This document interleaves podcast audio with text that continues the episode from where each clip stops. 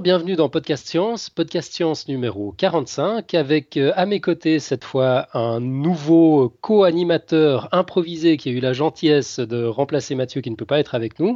J'ai nommé Xavier Agnès. Salut Xavier. Salut Alan. Alors merci de, jouer les co-animateurs avec moi ce soir, c'est super, c'est très sympa, ça fait plaisir de t'avoir. Mais ça me fait plaisir d'être là aussi. Et puis ce soir, donc, nous avons un invité, euh, un invité bah, assez exceptionnel, j'ai envie de dire, en la personne euh, d'André Kuhn. André Kuhn, bonsoir. Bonsoir. Bonsoir. Donc, euh, vous êtes professeur de criminologie et de droit pénal aux universités de Lausanne et de Neuchâtel, en Suisse. Vous avez une double formation de juriste et de criminologue et vous avez exercé de nombreux métiers, donc juge, euh, d'instruction, directeur scientifique d'un institut de sondage, collaborateur scientifique à l'Office fédéral de la justice, directeur du centre de formation continue de l'Université de Lausanne. Tout ça est déjà très impressionnant, mais je ne peux pas arrêter là mon énumération. Vous avez également été expert scientifique auprès du Conseil de l'Europe, notamment pour élaborer une recommandation visant à diminuer la population carcérale, et expert auprès de l'Institute for Crime Prevention and Control, donc institut qui est affilié à l'ONU. Et aujourd'hui, vous êtes entre autres expert scientifique auprès de la délégation dirigeant l'Observatoire de la sécurité de la ville de Lausanne, membre du groupe d'experts sur la statistique criminelle de l'Office fédéral de la statistique, membre de la commission fédérale des projets pilotes auprès de la section exécution des peines et mesures de l'Office fédéral de la justice et membre de la commission de dangerosité du canton de Neuchâtel. J'en perds mon souffle. Et bah, ce soir particulièrement, vous avez en plus trouvé le temps de répondre à notre invitation, euh, à l'invitation de Podcast Science. Vous ne pouvez pas imaginer à quel point ça nous fait plaisir. Vraiment, du fond du cœur, merci beaucoup. C'est formidable que vous soyez là. Bah, ça me fait plaisir aussi. Et dans, dans, un de vos livres qui s'appelle Sommes-nous tous des criminels, qui a été réédité en 2010 aux éditions de Leb dans la collection La Question, euh, vous proposez un aperçu de la discipline qui est la vôtre, donc la criminologie, au travers de 21 questions telles que Existe-t-il des sociétés sans crime? ou quel est le profil type du criminel? Euh, La télévision est-elle criminogène? Euh, Et vous démontez un certain nombre d'idées reçues. Donc euh, c'est de tout ça qu'on va parler aujourd'hui. Et bon, peut-être qu'avant de, regarder tout ça de plus près, on va un peu poser le décor. Je crois, Xavier, que tu avais une, première question. Oui, exact, parce qu'il faudrait savoir juste de, quoi on parle. Qu'est-ce que la criminologie, simplement, et quelle est la différence avec la criminalistique, qui est une autre euh, discipline euh, qui étudie aussi un peu le, crime? Oui, alors effectivement, c'est deux sciences du crime, mais qui partent euh, d'un point de départ très différent, puisque la criminologie est une explication souvent sociologique, mais pas uniquement. Ça peut aussi être une explication à caractère psychologique, mais c'est principalement une, explication sociologique du phénomène criminel, alors que euh, la criminalistique, c'est des sciences exactes qui sont mises au profit des autorités de poursuite pénale dans le but de découvrir euh, un criminel qui aurait commis une infraction. D'accord. Pour, résumer, est-ce qu'on peut dire que la discipline, donc la criminologie, est c'est une branche de la sociologie, mais qui est un peu au carrefour avec euh, le droit, l'anthropologie, la statistique, et puis un petit peu de psychologie quand même oui, tout à fait, bien sûr. Alors c'est exactement, exactement ça. On, essaye d'expliquer le phénomène euh, criminel dans, dans, dans, son ensemble. Alors effectivement, le phénomène criminel, euh, il est entre autres défini par le code pénal, donc c'est un peu de droit. Euh, il est évidemment lié à, la culture, donc c'est aussi pas mal de l'anthropologie et de la sociologie. Et effectivement, il est également lié à la personnalité de certains individus, donc il y a également un peu de psychologie là-dedans. Et, et, on fait beaucoup de statistiques puisque il s'agit évidemment évidemment de faire des études, alors qualitatives d'une part, mais quantitatives aussi, pour essayer de, de, voir comment évolue la criminalité, par exemple, dans un certain, dans un, dans, un certain état. D'accord. On, a des bruits un peu bizarres là. De... Je ne sais pas ce qui se passe. Quelqu'un marche sur son câble ou, ou, tape sur un micro. C'est, Moi, je n'ai pas de câble. Alors, D'accord. Ouais. Ok. Bon, ah, là, il n'y a plus de bruit. Fantastique. ça marche. Moi, il y a une chose euh, qui me paraît importante quand même de, relever et que peut-être tout le monde n'est pas au courant, c'est qu'il s'agit bel et bien d'une science. Donc on s'appuie sur des faits, on utilise une démarche et une rigueur scientifique. C'est bien exact. Alors oui, puisque bah, la, sociologie elle-même est une science et la criminologie n'est qu'une partie de cette science sociologique, effectivement. Bien sûr qu'il y a une certaine rigueur, il y a des hypothèses de départ, il y a une recherche empirique euh, qui se fait sur la base des hypothèses qu'on va essayer de tenter, euh, qu'on va tenter soit d'infirmer, soit de confirmer euh, en fonction des résultats qu'on obtient sur le terrain lui-même. Nous, pendant, qu'on préparait euh, cette interview, on a trouvé sur Internet un, résumé d'un ouvrage canadien qui interroge et critique le métier, donc le métier de, criminologue, au Canada en l'occurrence. Euh, milieu qui est dit trop proche euh, des, milieux du pouvoir. Alors qu'en est-il en Europe, en Suisse en particulier? Pouvez-vous personnellement travailler librement dans vos recherches? Pouvez-vous être complètement impartial dans vos recommandations? Ou bien subissez-vous des pressions du politique, de la justice, des médias ou même de l'économie? La distance est-elle toujours possible? Alors, euh, quand on travaille dans une université, généralement, on est très indépendant. Hein. On a ce qu'on appelle une liberté académique, donc euh, on choisit les thèmes de recherche que l'on désire, euh, dans, dans, lesquels on désire s'investir. Alors évidemment, lorsqu'on parle de la criminologie qui est au service de l'État, j'imagine qu'on parle un peu plus de la police scientifique ou de la criminalistique, qui est donc effectivement euh, au service de la poursuite euh, des autorités de poursuite et de la poursuite pénale. Il y a aussi une partie de la criminologie qui peut être considérée comme étant au service de l'État, puisque aujourd'hui, euh, bon nombre de recherches en criminologie se font dans le domaine de la, de la de l'insécurité ou de la lutte contre la criminalité. Et évidemment, là où l'État est intéressé, il finance des recherches. Et ensuite, évidemment, si on participe à ces recherches-là, on participe à des recherches qui sont plutôt euh, financées par l'État et donc étatiques. Donc effectivement, euh, on peut considérer, selon ce qu'on fait, que l'on pourrait être un petit peu sous pression de, des autorités. Vous voyez, vous, avez, mentionné tout à l'heure que j'étais membre de l'Observatoire de, la sécurité de la ville de Lausanne. Alors il va soit que dans ce cadre-là, euh, je travaille entre autres avec des, élus euh, lausannois euh, qui ont des idées politiques et qui cherchent à en savoir un petit peu plus dans le domaine de la sécurité.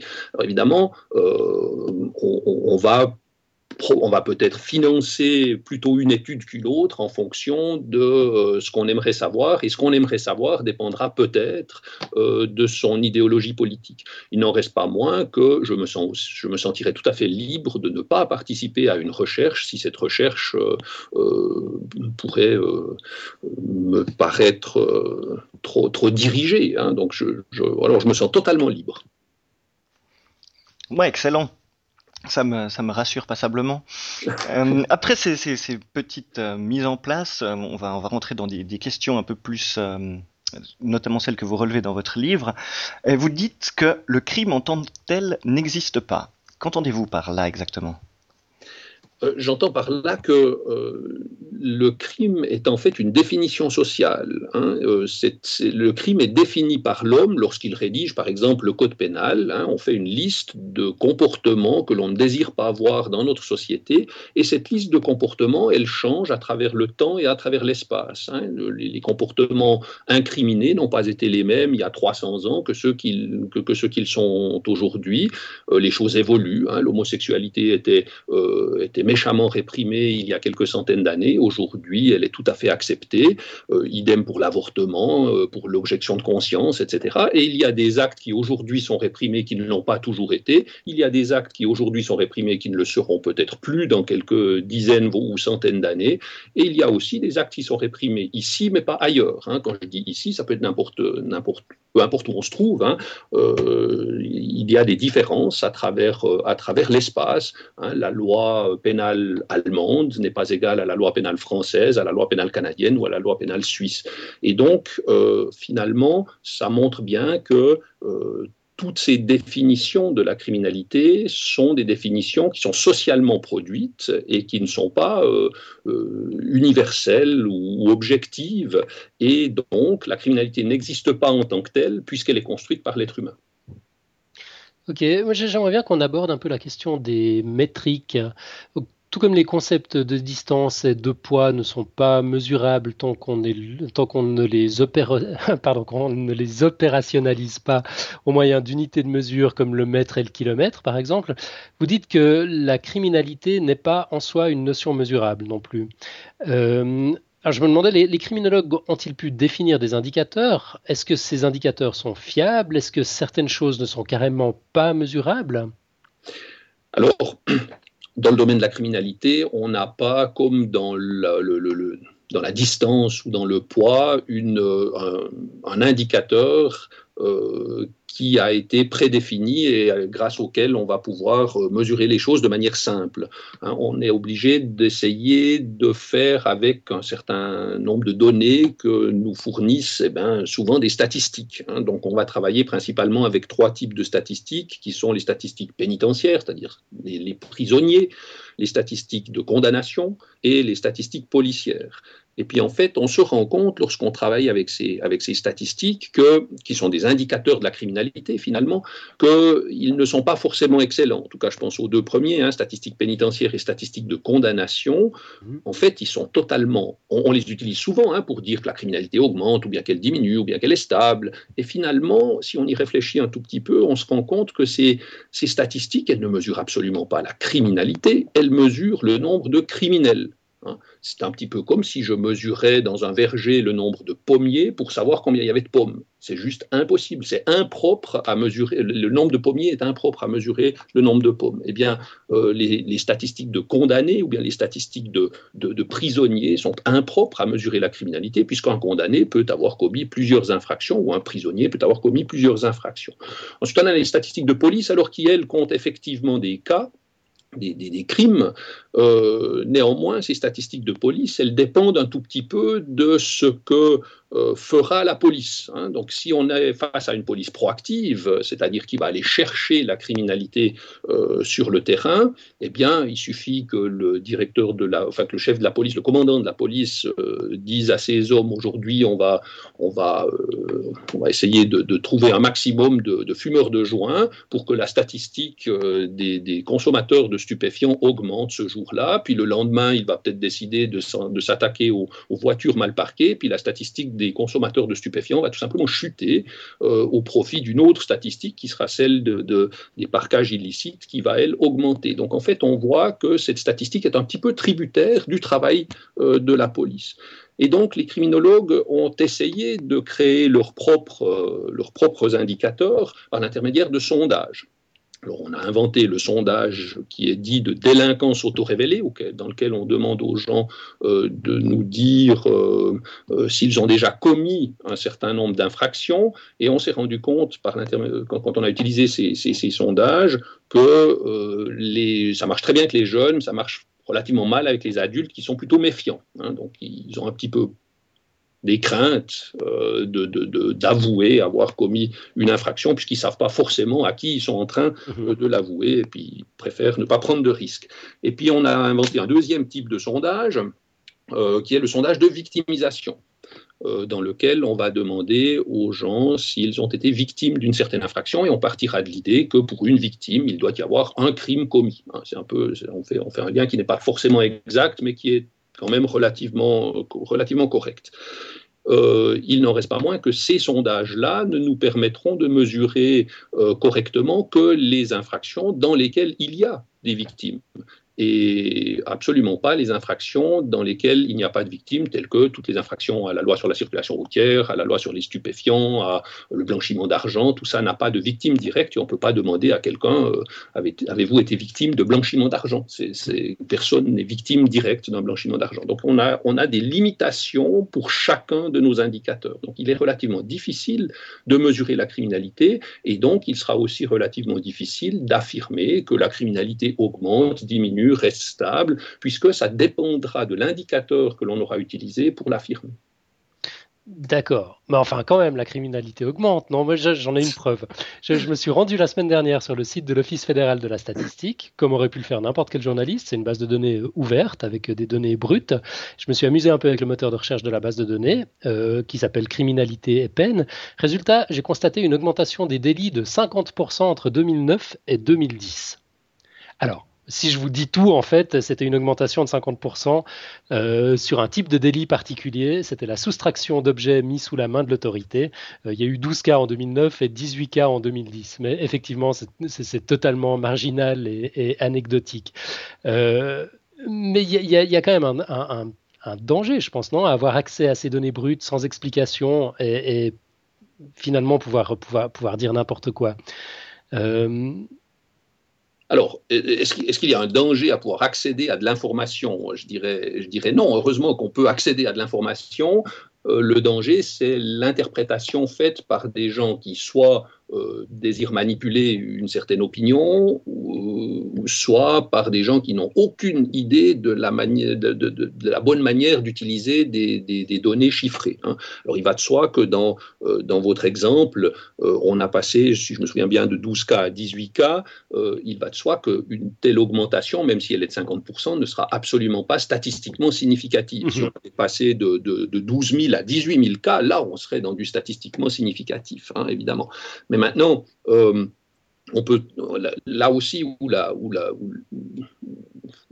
il existe une erreur hein, lorsqu'on essaye de, de, faire ce genre de comparaison, c'est lorsqu'on travaille sur une année. Hein. Il est clair qu'entre 2009 et 2010, il y a un certain nombre d'infractions qui auront euh, augmenté un petit peu, d'autres auront baissé un tout petit peu, et euh, finalement, ce qui serait intéressant, c'est de savoir sur les dix dernières années, voire sur les 100 dernières années, ce qu'il s'est passé. Hein. Mhm. Et euh, lorsqu'on fait ce genre de travail-là, on observe que la criminalité n'augmente pas autant que ce que les gens pourraient l'imaginer. La criminalité, c'est quelque chose d'oscillant. Hein. Ça augmente une année, ça rebaisse l'année suivante, et puis ça aussi un tout petit peu autour d'une sorte de, de, ligne qui est relativement stable. Donc, euh, évidemment, on peut trouver une augmentation. Si vous aviez pris la différence entre 2008 et 2009, vous auriez peut-être vu une diminution.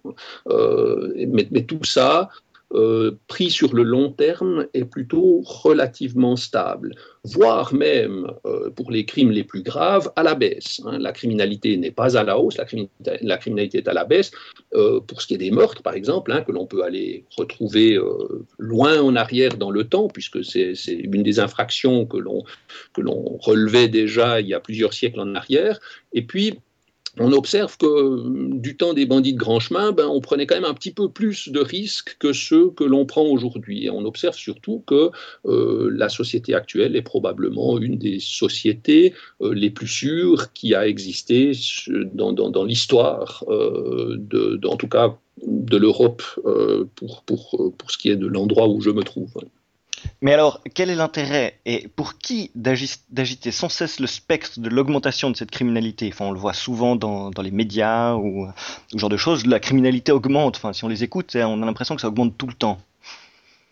Ouais, c'est une superbe thématique politique qui permet euh, de, faire croire qu'il y a réellement un problème ou bien d'exacerber un problème qui existe. Hein. Chaque, chaque infraction que quelqu'un subit est, probablement une infraction de trop. Hein. Chaque victimisation est une, chaque personne qui est victime est une victime de trop.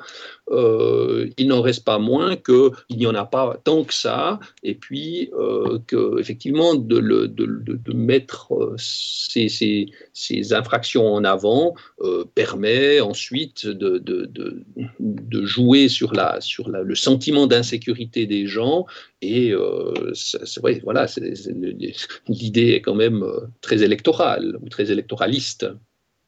Ok.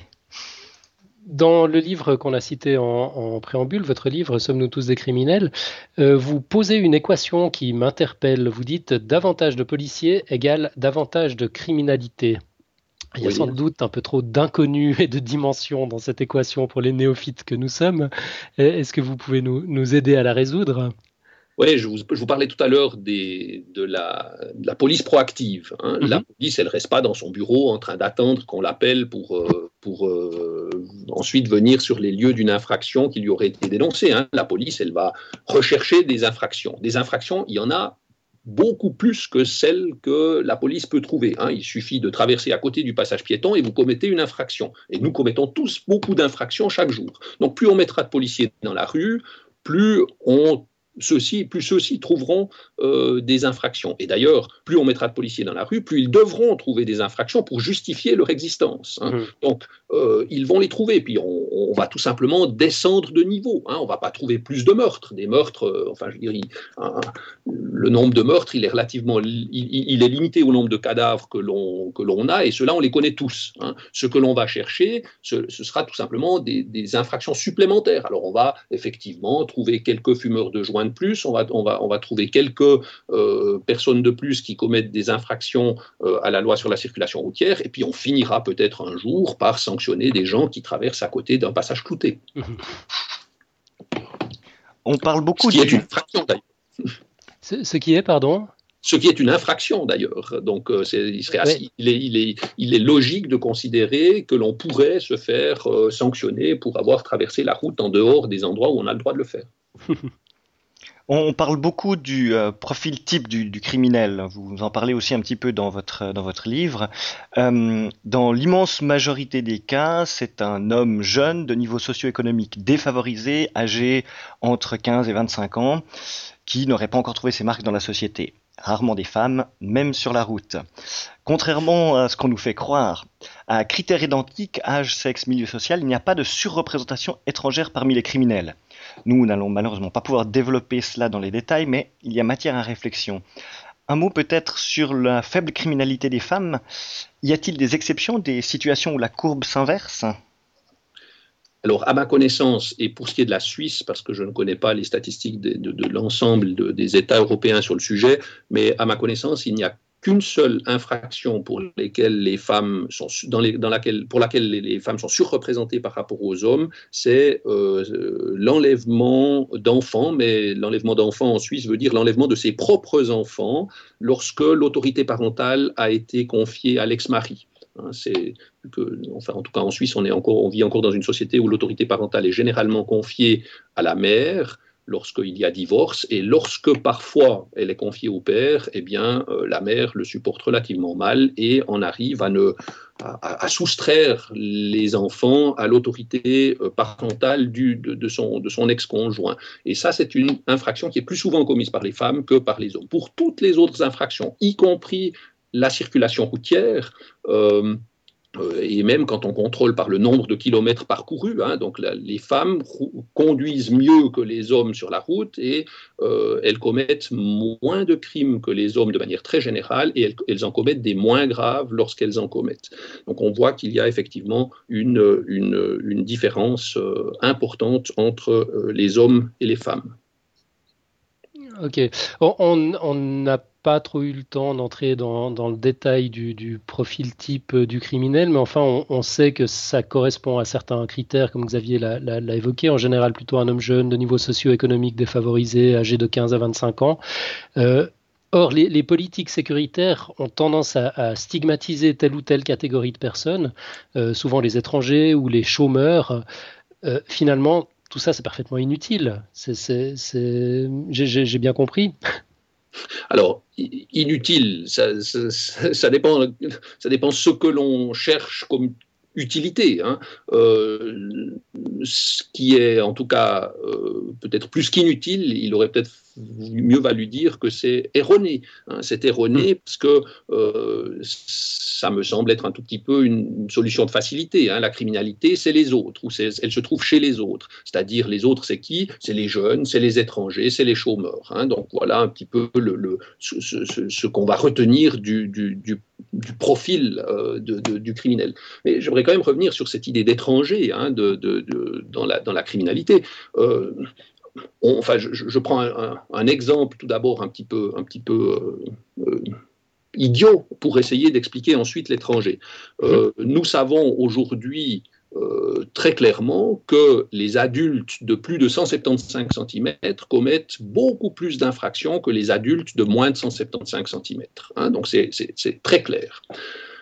À partir de là, on peut se dire bon, ben, on va faire une politique, euh, une politique criminelle qui consisterait à couper les jambes des gens les plus grands. on pourrait envisager ce genre de choses. Mais si on y réfléchit un tout petit peu plus, on observe que les gens de plus de 175 cm, eh bien, ce sont majoritairement des hommes. et les gens de moins de 175 cm, ce sont majoritairement des femmes.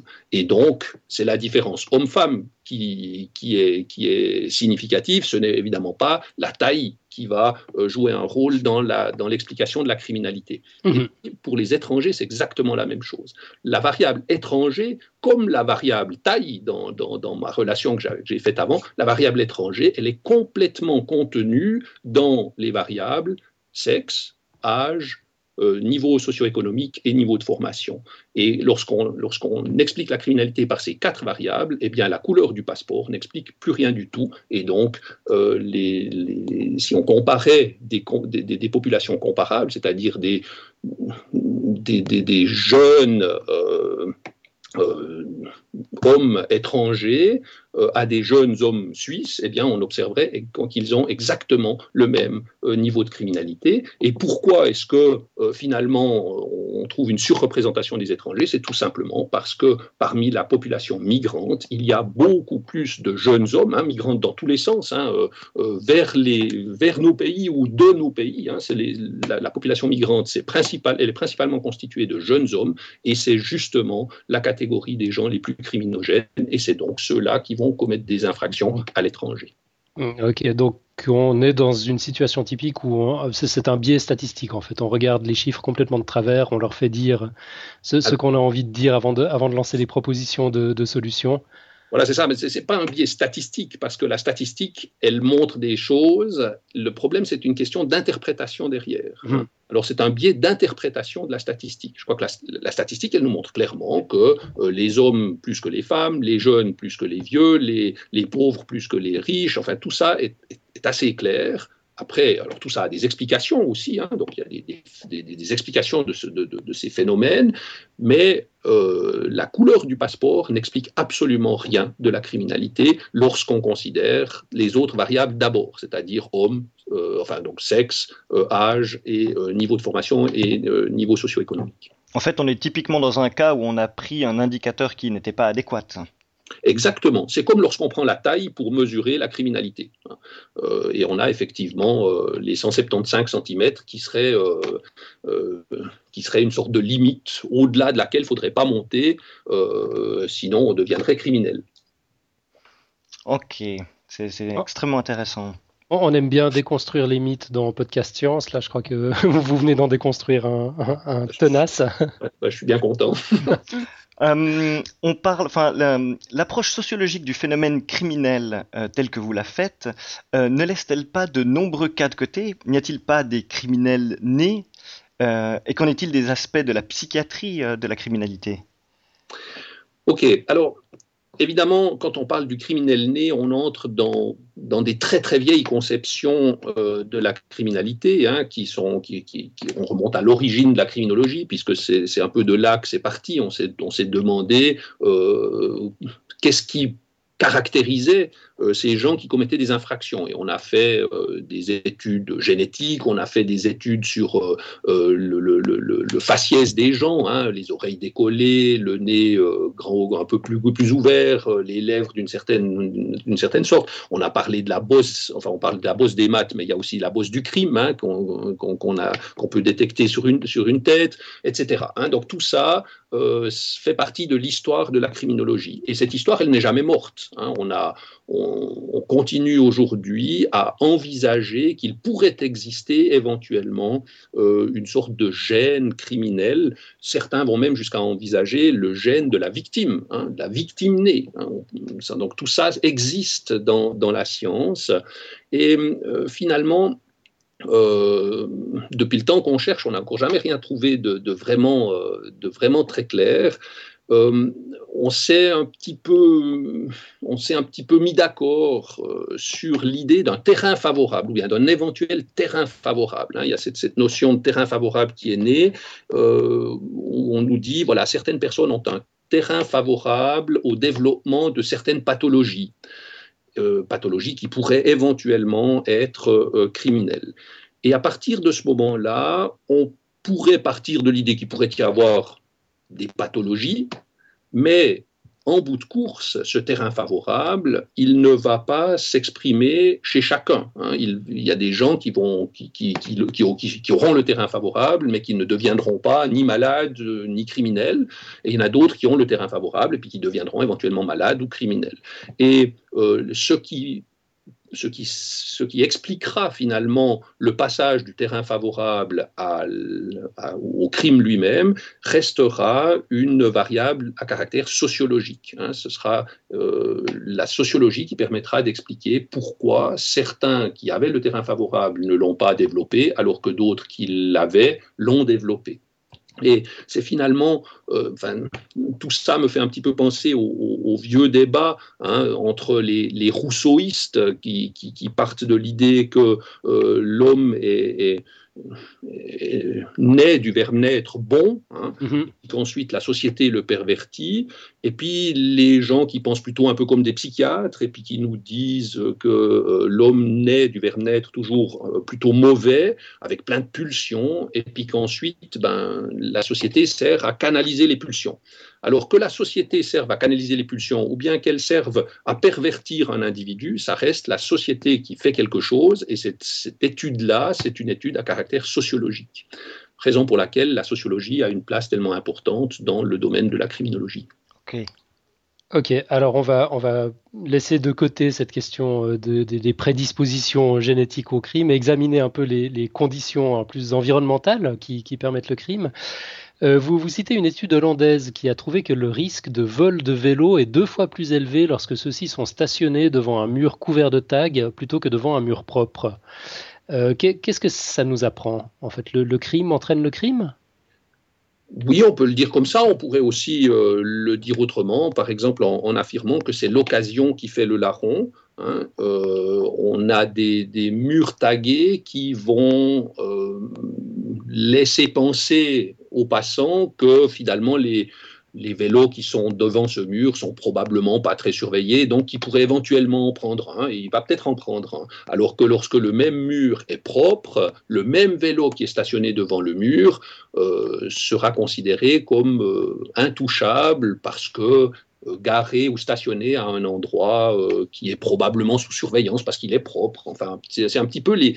Hein, c'est, tout ça découle d'une théorie qui est celle des, broken windows, hein, de, des carreaux cassés, mhm. euh, qui observe, enfin, c'est une théorie d'abord, mais qui, qui, se vérifie par les observations, que nous avons tous tendance à endommager encore davantage ce qu'il est déjà, alors que si quelque chose est tout propre, ben on l'endommagera plus. Hein. Lorsque vous avez euh, eu des invités un soir à la maison, puis que vous avez laissé votre tas de vaisselle euh, sur le, dans l'évier, eh bien le matin en vous levant, votre tasse à café, ben, vous allez simplement la poser sur le tas de vaisselle, et puis vous allez euh, détériorer encore un tout petit peu plus votre, votre cuisine, alors que si vous aviez fait la vaisselle le soir après le, départ de vos invités, eh bien votre tasse à café le matin, eh bien vous la lavez vous la rangez immédiatement.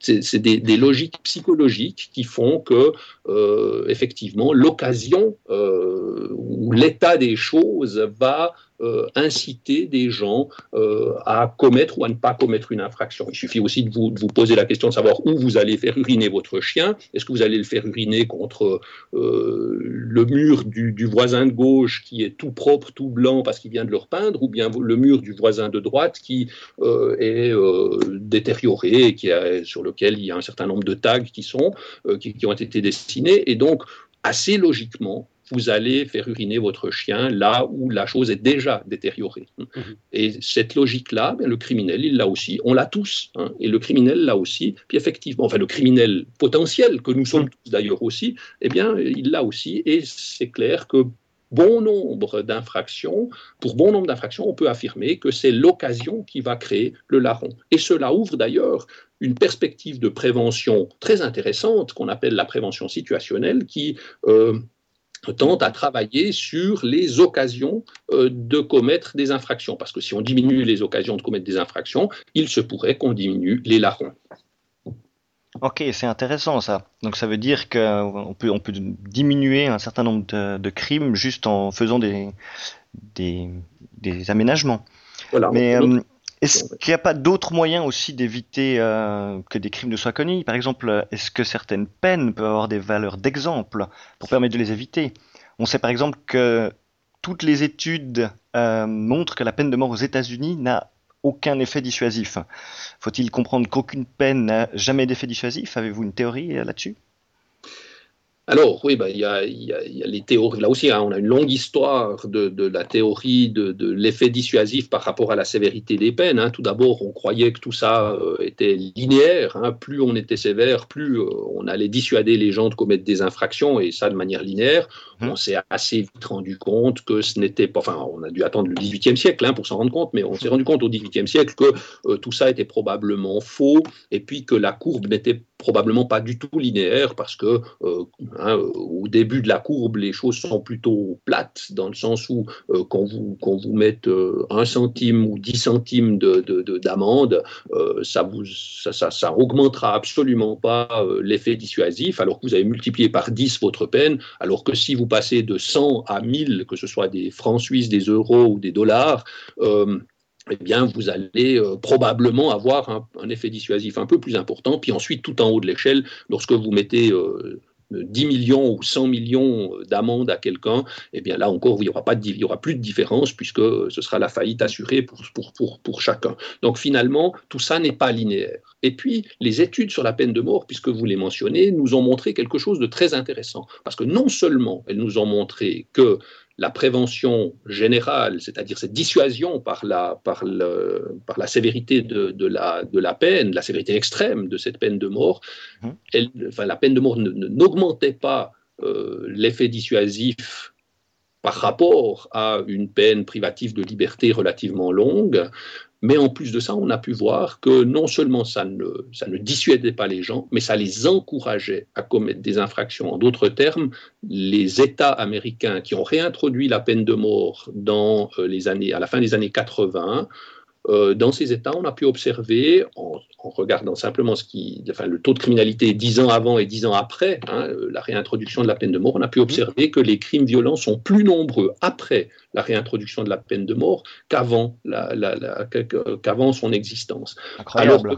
Alors assez incroyable. Alors que dans les États voisins, rien n'a bougé. Enfin, dans les États voisins où on n'a pas euh, touché à la peine de mort, rien n'a bougé hein, en termes de criminalité. Donc en fait, la peine de mort a augmenté la criminalité par un effet de brutalisation euh, c'est-à-dire l'État montre l'exemple et désinhibe le citoyen. Hein. Si l'État règle ses conflits en tuant des gens, pourquoi pas moi lorsque je me fais cambrioler, par exemple hein. Et euh, dans ce sens, on a observé une augmentation euh, de crimes violents dans les États qui ont réintroduit la peine de mort. Et cette, cette, première recherche, qui a été suivie par d'autres recherches, toujours sur la peine de mort, qui ont confirmé cette tendance à, ce qu'on appelle la brutalisation, eh bien, ces, ces recherches ouvre aujourd'hui aux criminologues un tout nouveau pan de recherche, puisque maintenant nous savons que si on va, hmm. si on monte dans l'échelle des peines, ben, à un moment donné, eh bien, la sanction va augmenter la criminalité plutôt que la faire diminuer. Mais on ne sait encore pas aujourd'hui où se situe euh, le point de rupture. Hein. Peut-être que 10 ans de prison fait augmenter la, la, on pourrait imaginer en tout cas que 10 ans de prison fasse augmenter euh, la criminalité plutôt qu'elle la fasse diminuer par rapport à une peine de 5 ans de prison. Hein. on, ne le sait pas, hein, parce qu'on n'a jamais imaginé que l'effet dissuasif pouvait redescendre avec la sévérité de la peine. On a toujours considéré qu'il allait monter ou, se stabiliser à, un certain niveau, mais qu'il redescendrait, ça, on n'y avait jamais pensé. Et les, enfin, on y avait pensé, mais on l'avait jamais démontré. Et ces recherches sur la peine de mort qui, nous le démontrent, eh bien, ouvrent aujourd'hui euh, des, nouvelles, des nouvelles hypothèses de recherche hein, qui, sont de dire, ben, qui sont de se poser la question de savoir jusqu'où nous sommes tous finalement peut-être brutalisés euh, par, notre, euh, par notre système étatique. Hein, pourquoi les, les, parents dans nos sociétés euh, enferment leurs enfants quand ils commettent une, quand ils font une bêtise? Eh bien, c'est peut-être enferment donc les enfants dans leur chambre hein, quand ils font une bêtise. Eh bien, mmh. c'est peut-être parce que ce, ce qu'on appelle normalement une séquestration, hein, en tout cas c'est comme ça que l'appelle le code pénal. Eh bien, cette séquestration est autorisée parce que l'État fait la même chose euh, pour résoudre ses propres conflits avec euh, les criminels. Voilà un joli mythe aussi euh, démonté à l'antenne. Effectivement, décidément. on, a parlé de la peine de mort, on ne peut pas ne pas penser à Robert Badinter, que vous citez justement dans votre ouvrage, lorsqu'il enjoignait, il nous enjoignait tous à avoir l'honnêteté d'admettre que notre justice est une justice de prison. Et puis c'est vrai que c'est frappant. Euh, celui qui détruit un McDo ou qui viole une adolescente brisant sa vie à tout jamais se voit infliger le même type de peine, en tout cas de, même nature, c'est toujours la prison. Alors qu'il s'agit de crimes de nature très différente, avec des motivations extrêmement différentes et surtout des, conséquences très différentes. Est-ce qu'il n'existe pas aujourd'hui d'autres réponses que la prison? Alors, il en existe d'autres, mais elles sont relativement rares. Enfin, c'est-à-dire qu'il n'y en a pas tant que ça. Hein.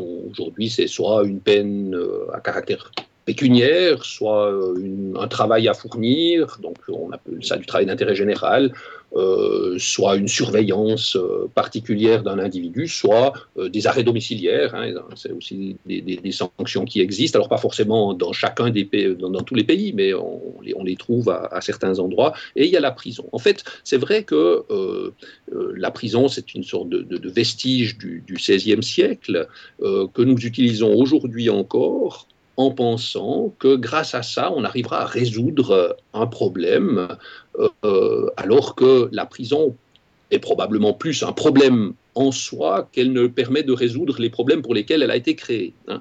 Et euh, cette, cette, prison qu'on utilise aujourd'hui comme quasi-réponse unique, ou en tout cas réponse principale à la criminalité, fait du droit pénal une, sorte d'objet qui, a un retard énorme sur d'autres sciences. Pensez à la médecine, hein, le temps où la pénicilline était le seul médicament pour, pour soigner tous les maux, ben, ce mhm. temps-là, il est révolu. Hein. On a euh, développé toute une série de médicaments différents pour des maux différents. Eh bien, en droit pénal, on n'en est pas encore là, et on est loin de là, euh, puisqu'on considère qu'enfermer, ça va, ça va tout simplement résoudre le problème. Alors que le problème pour le résoudre, euh, eh bien, il devrait être euh, pris en charge de manière très personnalisée et donc la sanction devrait elle-même être hautement personnalisée pour arriver à euh, faire en sorte que l'individu puisse à l'avenir une fois qu'il aura subi cette sanction personnalisée, puisse que cet individu puisse vivre en liberté sans commettre d'infraction. Euh, ok, dans, un tout autre registre, est-ce que vous pouvez nous parler un peu du poids des traditions religieuses dans la conception de la justice? Enfin, ce n'est pas vraiment dans un autre registre, on est toujours un peu dans, le même, je pense. Euh, la, conception de la justice que se fait une société? Euh, si on pense aux trois religions abrahamiques, elles font l'apologie à, un moment ou à un autre de, leur récit de, de la loi du talion, euh, qui dit euh, œil pour œil dent pour dent, esclave pour esclave, femme pour femme, etc. Ça, doit bien avoir un, impact, euh, un impact culturel, sociétal, organisationnel à un moment donné. C'est le, poids de, ces traditions. Alors, on, en revient à ce qu'on disait au début. Hein, la, criminalité est une construction humaine, la réaction sociale au crime aussi. Hein, et finalement, la religion fait partie de la culture hein, d'une certaine société. Excusez-moi, c'est mon ordinateur qui parle. Donc, que là, voilà. Euh, euh, donc la religion fait partie de la culture euh, de la société, enfin des, des, sociétés dans lesquelles on vit, et il mhm. va de soi que cette religion aura un effet sur la conception que l'on va avoir de la criminalité et des sanctions à appliquer. Hein. il y a des, des, des, religions dans lesquelles, ou des textes religieux qui considèrent que les les, textes divins sont des textes de loi et de loi pénale. Et donc, si la loi pénale devient euh, divine, évidemment, l'être humain, l'homme, ne pourra pas la modifier. Mhm. Et quand, on est, quand on vit dans cette conception-là, euh, il va de soi que l'on va euh, appliquer certaines peines qui pourraient, euh, dans une société qui, qui, se dit un peu plus moderne, être considérées comme un peu rétrogrades. Mais la, la, société judéo-chrétienne n'est pas en reste, puisque nous considérons aujourd'hui enfin aujourd'hui encore et depuis bien longtemps, que le travail est sacro-saint. Hein. Celui qui sait travailler ou celui qui a un travail, eh bien, il est socialisé. Celui qui n'a pas de travail, eh bien, c'est une, personne déviante, voire criminelle. Hein. Donc, on, enfin, je ne parle pas ici du chômeur criminel, mais c'est euh, dans le, je ne parle pas ici du chômeur comme étant un criminel. C'est pas du tout ça que j'aimerais dire. Mais par contre, on va forcer les gens à travailler dans un établissement pénitentiaire à titre de sanction parce qu'on considère que le travail est resocialisant ou est, un élément de resocialisation, alors que c'est une conception très judéo-chrétienne. Alors, vous parliez du talion tout à l'heure qui se trouve effectivement dans, bon nombre de textes religieux. Il faut jamais oublier que à l'époque où ces textes ont été écrits, euh, la loi du talion était un progrès. Hein. le, le, droit pénal a fait un certain nombre de progrès et la loi du talion disait il faut enfin, la vengeance doit se restreindre à un pour un, hein, un œil pour un œil, et non pas les deux yeux pour un seul œil. Hein. Puis, mhm. euh, parce qu'auparavant, on en était encore à une société qui se vengeait jusqu'à dix fois autant que le crime initial. Donc en fait, pour, pour un homme abattu, on se faisait abattre dix hommes dans son clan. Hein. Et ça, euh, a été réglementé en disant ben non, on ne pourra pas aller plus haut que 1 pour 1. Donc ça a été un progrès. Maintenant, ce progrès, il, a été, il, s'est poursuivi par la suite, puis on a considéré que euh, ouais, un œil pour un œil, c'est peut-être pas très intelligent. Euh, Gandhi disait d'ailleurs que œil pour œil entraînerait une société aveugle. il avait probablement raison. donc on, voit bien que et donc, et donc on a, ce qu'on a fait, c'est que plutôt que d'échanger un œil contre un œil, on a, on a considéré qu'un œil, ben, ça valait quelque chose d'autre. Alors, euh, euh, soit une peine d'argent, soit euh, éventuellement une peine de prison. Alors, on a commencé à faire des relations entre l'infraction et non plus une contre-infraction identique, mais quelque chose d'un peu différent qui, a été appelé sanction pénale, dans, enfin, qui est appelé sanction pénale dans, notre, dans, notre, dans notre système. Donc, on voit bien qu'il y a euh, évidemment une, influence de la part, euh, enfin de la religion sur, euh, sur ce que l'on considère comme étant des crimes et l'homosexualité qui était un crime à, une époque où la religion avait une importance plus grande que, notre époque, a perdu sa, sa, caractéristique de crime lorsque ben, l'aspect religieux est devenu moins, moins pressant dans ce domaine. Donc on voit qu'il y a euh, une relation, mais qui est simplement une relation culturelle. Hein. Notre, notre définition de la criminalité est liée à la culture dans laquelle nous vivons. Et il y a des cultures très différentes de la nôtre en matière de criminalité et en matière de réaction sociale au crime. Bah, puisque vous le mentionnez justement, et nous on est baignés dans, ce monde judéo-chrétien et puis euh, voilà, on a une bonne idée de ce que c'est que, la justice euh, chez nous. Mais est-ce qu'il y a d'autres sociétés? Est-ce que vous avez des exemples d'autres sociétés qui ont des systèmes euh, fondamentalement différents d'une autre? Alors oui, il existe, plusieurs manières de faire justice dans le monde. Il y en a deux principales. la première, c'est celle que nous connaissons. Hein. elle part de l'idée que lorsqu'il y a des intérêts individuels qui se rapprochent un petit peu trop ou qui se superposent, la justice va intervenir à l'aide de son glaive, elle va trancher le litige, elle va mettre euh, les, positions des uns et des autres sur une balance qu'elle va essayer d'équilibrer et elle va nous imposer cette solution équilibrée. Et euh, c'est ce que j'appelle la, la, la, justice du glaive. Euh, et souvent, cette justice du glaive, elle crée des mécontents, que ce soit celui qui se soit fait sanctionner, parce que c'est un peu trop, et, ou, celui qui a été victime parce que la sanction n'est pas assez importante. Hein. donc on voit que ça, ça, crée, euh, ça crée du mécontentement. Mhm. Il y a une autre manière d'envisager euh, la justice. Elle part de l'idée que euh, l'infraction est finalement quelque chose qui vient déchirer un tissu social. Hein.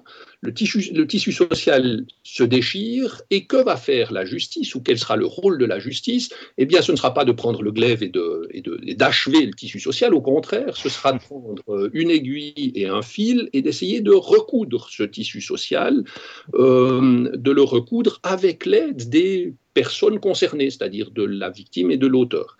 Euh, et on observe que lorsqu'on pratique ce genre de justice-là, hein, qui par l'intermédiaire de la médiation, des, cercles de sentence. Enfin, il y a différentes manières de la pratiquer à travers le monde, euh, surtout, en Amérique du Sud et en Afrique. Hein. c'est là qu'on trouve le plus ce genre de conception de la, de la justice. On observe que on est dans une situation euh, où les gens sont plutôt gagnants, sont plutôt contents. Hein. On est dans une situation win-win, voire win-win-win, parce que euh, non seulement l'auteur et la victime sont contentes et ont l'impression d'avoir participé à la, à la, à la, à la comment, la résolution de leur, de leur conflit, mais la société est gagnante aussi, puisque euh, mmh. les, les, gens qui y vivent sont contents. Et on peut, on peut euh, illustrer ça par une, par une parabole, la parabole de l'orange. Hein. Lorsque deux personnes se battent pour une orange, hein, que va faire le juge de chez nous le, avec son glaive hein.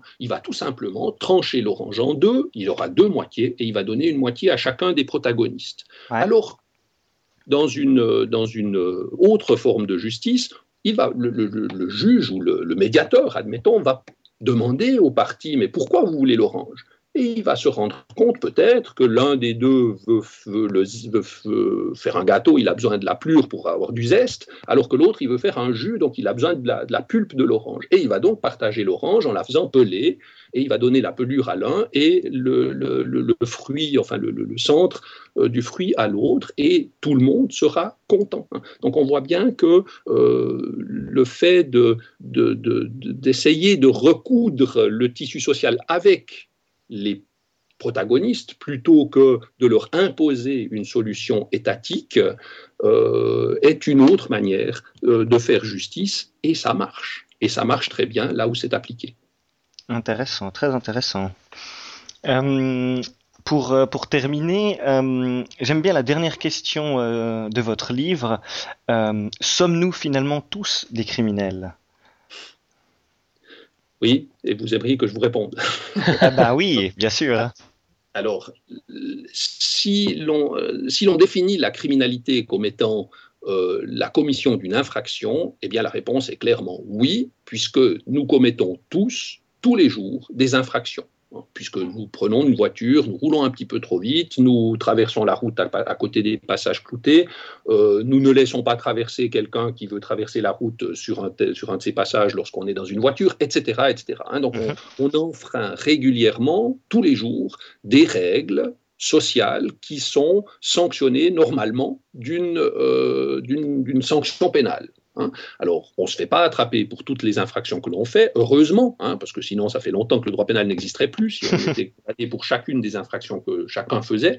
Mais euh, euh, il, à ce moment, enfin, lorsqu'on définit la, la, criminalité comme étant le simple fait d'enfreindre de, la loi pénale, eh bien, il faut admettre que nous sommes tous des criminels. Et si on, a, si on devait au contraire, envisager la criminalité comme étant quelque chose de très particulier. Hein, c'est celui qui tue un autre ou c'est celui qui, euh, qui, qui, je sais pas moi, qui, qui, viole quelqu'un. Si on ne pense qu'à cette criminalité-là, alors on devrait à ce moment-là avoir en, contrepartie euh, l'honnêteté d'admettre que cette criminalité, elle n'est pas très importante en termes de nombre. Alors évidemment, elle est elle est destructrice pour celui à qui arrive une telle infraction. Et comme je le mmh. disais avant, hein, chaque victimisation est une chaque victime est une victime de trop. Il n'en reste pas moins que euh, il faudrait à ce moment-là arrêter de dire ouais, les jeunes font du bruit, les jeunes euh, roulent trop vite, les jeunes... non, c'est pas c'est pas comme ça que ça se passe. Hein. C'est soit on dit euh, certains roulent trop vite et j'en fais partie, et puis on est tous des criminels, soit on ne considère pas que rouler trop vite fasse partie de, la définition de la criminalité, et à ce moment-là, on est aussi obligé d'admettre que finalement, bah, ces jeunes, ils sont pas si mauvais que ça, hein, euh, ces jeunes auxquels on attribue tous les, euh, tous les maux euh, de la société, et que finalement, des crimes, il n'y en a pas tant que ça dans notre société. Donc tout est une question de définition. Le problème, c'est que nous vivons dans une société où, nous n'appliquons pas la même définition du crime à nous-mêmes qu'aux autres. ouais. Quelqu'un d'autre fait quelque chose, lorsque quelqu'un d'autre roule trop vite, alors c'est un criminel, mais quand moi je le fais, ah mais c'est parce que j'étais pressé, puis c'est très rare, puis, puis je n'ai pas roulé tellement trop vite que ça. Voilà un petit peu le, fonctionnement de chacun de nous, et euh, c'est bien là qu'est euh, tout, le problème euh, de la, de, de la perception de la criminalité. On l'aperçoit toujours chez les autres et on ne perçoit jamais la sienne. Ah, ce sera le mot de la fin pour, euh, pour cette interview. Un, immense merci. Une dernière question peut-être. Comment est-ce qu'on peut faire si on souhaite en savoir un peu plus sur la criminologie? Alors, il y a euh, des sites internet qui sont euh, très, instructifs. Hein. Il, y a, pas mal de, de, de, comment, de, portails internet sur, sur le crime. Euh, il y a bon nombre de livres introductifs euh, sur la criminologie. Euh, donc on trouve beaucoup de choses sur le crime. Moi je dirais plutôt qu'il faut en éviter certaines. Alors, il faut absolument éviter, si on veut savoir quelque chose d'objectif hein, sur la criminalité, il faut éviter le roman policier, il faut éviter les médias, il faut éviter, sauf le vôtre évidemment, mais sinon. c'est gentil. Euh, il faut, euh, c'était une plaisanterie évidemment, euh, et puis il faut essayer d'éviter tous les livres qui ne présentent qu'un cas, hein, qui est mhm. généralement une anecdote. Hein, par, à l'intérieur de l'ensemble de la déviance, un cas n'est toujours qu'une anecdote. le pire, c'est les gens qui, qui font de leur personne une, sorte de, cas central. Hein, euh, moi, euh, grand profile, moi euh, monsieur machin, grand profiler, je peux vous dire que de la criminalité, il y en a tout plein. Eh bien, tout ça, ce n'est absolument pas scientifique. Hein. donc, c'est ce qu'il faut absolument éviter si on veut en savoir un tout petit peu plus sur la, sur la criminalité, sur la criminologie. Merci du conseil. On va le suivre. Merci beaucoup pour, euh, pour, pour cette, cette, interview.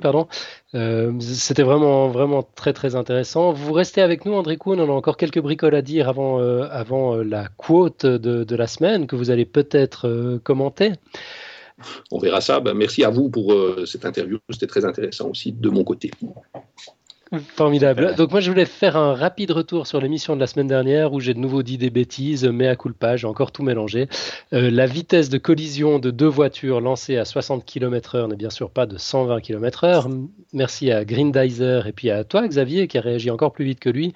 Euh, l'énergie cinétique dépend du carré de la vitesse. Euh, on, a la formule exacte dans le commentaire de Grindizer sur, sur les dernières notes de, euh, d'émission. Je vous invite à y aller. J'ai encore pas très bien compris à quelle vitesse les voitures se, foncent dedans, mais en tout cas, j'ai retenu que c'est pas à 120 km/h. Euh, sinon, quelques, quelques petites euh, rapides annonces. le podcast va être en pause pendant 15 jours. Podcast Science part en vacances. Donc, on se retrouve la première semaine d'août avec l'IA, si, si, tout va bien. L'IA qu'on avait, qu'on avait rencontré, c'était dans l'épisode numéro 25, sauf erreur. Euh, qui devrait nous parler d'un des sujets qui a été euh, priorisé par les auditeurs lors de la visite au CERN, c'est la musique, la science de la musique. Je me réjouis. Ouais. Euh, et puis, j'annonce déjà que rebelote en septembre, il y aura de nouveau une, une à deux semaines d'interruption, vraisemblablement la semaine du 5 et la semaine du 12. Tout ça pour revenir en force à la saison 2. Dans, les petites annonces encore, euh, vous dire qu'on a une tagline. Donc euh, les... c'est toi Xavier hein, qui, avait, qui avait lancé l'idée. Tu nous avais suggéré qu'il fallait qu'on ait une tagline quand on introduit, euh, quand on commence l'émission à la place de juste dire bonjour, bonjour Mathieu, bonjour Alan, qu'on ait une tagline qui annonce qui on est et ce qu'on fait, ce qu'on va dire. Donc voilà, cette tagline a été, a été choisie. On en parlera au retour de Mathieu, donc dans, dans 15 jours, enfin dans 3 semaines. Euh, le suspense est intenable. Ah bah ouais, ouais, il, faut, il faut un petit peu de suspense, il faut donner envie aux gens de revenir. Et puis enfin, pour ceux qui s'inquiétaient euh, de l'absence euh, d'Antoine, qui était censé animer l'émission précédente, finalement on avait dû le remplacer au pied levé, on ne savait pas où il était passé. En fait, il s'est fait embarquer dans un road trip surprise en Espagne. voilà. bon. Sacré Antoine. Exactement, c'est jeune. Hein. Bon, enfin maintenant, on peut plus rien dire sur les jeunes à cause d'André Kuhn, c'est terrible. Donc voilà, Antoine était en Espagne, il n'est pas mort, tout va bien. Euh, Xavier, toi, tu avais une suggestion à faire, un petit appel à contribution. Oui, parce que ben, d'habitude, les, dossiers sont toujours écrits. Euh, tu fais d'ailleurs un travail assez exceptionnel à ce niveau-là, donc c'est vrai que c'est facile à lire. Il y a des gens euh, qui consultent les, dossiers uniquement par écrit. sur le site de Podcast Science. Et puis c'est vrai que du coup, dans le cas d'interview comme ça, eh ben, comme on ne sait pas ce que notre invité va répondre, euh, eh ben, on ne peut pas l'écrire à l'avance. Donc l'idée, ce serait de retranscrire tout ça par écrit. Alors c'est un boulot assez euh, assez assez long. C'est pas très difficile, mais c'est assez long. C'est c'est pas très euh, voilà, c'est pas très passionnant. Et donc euh, je me demandais si euh, des gens dans parmi les auditeurs ou les poditeurs, devrais-je dire, seraient intéressés à, à retranscrire l'émission. Alors on peut tout à fait imaginer de de couper ça, de répartir ça en, en questions. Et puis si voilà, si on a plusieurs personnes qui qui font un petit bout, et eh ben on aura la possibilité d'avoir une retranscription complète de, de l'interview. Alors, euh, si vous êtes intéressé, euh, manifestez-vous euh, sur le site, sur Twitter, sur Facebook ou n'importe quoi. Ouais, bah ce serait génial, effectivement. C'est vrai que moi, j'ai appris qu'il y a des gens qui lisent le français en écoutant le podcast et en lisant la, la, retranscription, en l'ayant sous les yeux. donc, ça, ça, ça, les aide. Donc, des gens non francophones. C'est vrai que dans le cadre des, des interviews, c'est un peu embêtant. Euh, bah, ce serait top, effectivement, si, si ton appel permet de de trouver des volontaires, des contributeurs pour ça. Ben, si jamais vous connaissez les adresses de contact, donc vous avez le formulaire de contact sur le site podcastscience.fm. Euh, vous pouvez nous contacter par email, c'est podcastscience@gmail.com, par Twitter, donc c'est twitter.com slash podcastscience, par Facebook, bientôt par Google+, on espère. Il n'y a, pas encore de, de, page. Euh, non, il n'y a pas l'équivalent des, des, des fanpages, mais ça, ça doit venir. Certainement. Voilà, et puis bah, on, arrive, on arrive tout à fait au bout de l'émission. Euh, le moment phare que tout le monde attend, que presque tous les podcasts nous envient, c'est la fameuse quote de Mathieu. Euh, alors ça va être une quote de Mathieu sans Mathieu. Euh, c'est une quote qu'il a entendue euh, dans La tête au carré, c'est André Braïc qui la citait, mais euh, on n'a pas pu remonter jusqu'à son auteur. Xavier, je te laisse peut-être l'honneur de, de, la lire. C'est gentil ça, je suis, je suis très touché. Alors, ça va comme ça. L'absence de preuve n'est pas la preuve de l'absence. Ah ouais, ça c'est une toute belle quote. Magnifique. Une qui, nous inspire, à laquelle on, a envie de réfléchir. Enfin, moi, ça m'évoque d'emblée, euh, deux choses. Euh, on, avait fait une émission récemment avec euh, les arguments des créationnistes, enfin des, les détracteurs de l'évolution en général, qui sont souvent acclamés que voilà, tant qu'on n'a pas trouvé le chaînon manquant entre, entre l'homme et les grands singes, euh, on n'aura pas pu prouver la théorie de, de l'évolution. Euh, mm. Bon, des chaînons, enfin voilà, je ne veux pas me lancer dans toute une, une, diatribe sur la question. Des chaînons manquants, il y en aura forcément, forcément toujours. Euh, plus on trouve de, de, de, de, traces et moins il y a de chaînons manquants, mais c'est vrai que voilà, l'absence de cette preuve ne constitue effectivement pas encore la preuve de l'absence du chaînon manquant. Peut-être qu'un jour on va le trouver. Euh, ça, c'est une des choses que, ça m'évoque. Et puis l'autre, bah, c'est toujours un petit peu dans ces arguments euh, religion versus science. Je, pense à, à l'existence de Dieu. Euh, on, ne sait pas, enfin personne aujourd'hui ne sait prouver son existence, personne ne sait non plus prouver l'absence de cette existence. Je crois qu'on est exactement dans le même cas de figure. Euh, l'absence de preuve n'est pas la preuve de l'absence. Qui sait, peut-être qu'un jour on découvrira des dimensions supplémentaires avec, euh, avec quelqu'un qui orchestre euh, tout ça. restons, restons ouverts. Je sais pas, André Kuhn, vous, ça vous évoque, j'imagine que ça vous évoque aussi forcément quelque chose, cette, cette citation effectivement, chaque fois que chaque fois qu'on parle de preuves, évidemment, ça me, ça me fait penser à, mon, à, mon, domaine de compétences. Euh, ça, ça m'évoque aussi deux choses. C'est que pour moi, l'absence de preuves, eh bien, ça nécessite une recherche pour essayer, ou de la recherche, hein, de la recherche scientifique, pour essayer de, de, de, de, connaître quelque chose un peu mieux et peut-être d'avoir une preuve. Et justement, la preuve de l'absence, c'est le résultat finalement euh, de, de, cette recherche lorsque euh, j'aurais réussi à démontrer qu'il y a absence d'un certain, euh, certain phénomène.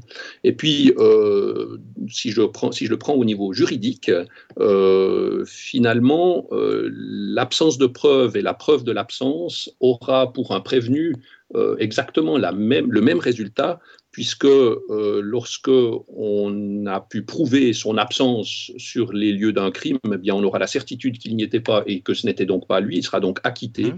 Et euh, lorsqu'on a une absence de preuve, eh bien il sera acquitté au bénéfice du doute. Ok, donc là, effectivement, c'est l'exception qui confirme la règle. Dans ce cas particulier, l'absence de preuve ou la preuve de l'absence, finalement, c'est la même chose. Ça revient au même. Excellent. Bah, écoutez, André Kuhn, merci encore euh, d'avoir accepté notre, notre invitation. Merci à vous. Xavier, merci à toi d'avoir joué les co-animateurs. Euh, tu as été parfait, c'était super. Un immense merci. Plate-moi, ouais. Ah, non, c'est tout à fait sincère. Et puis donc, on se retrouve, euh, on se retrouve après les vacances de Podcast Science. Donc, après cette petite absence de 15 jours, première semaine d'août.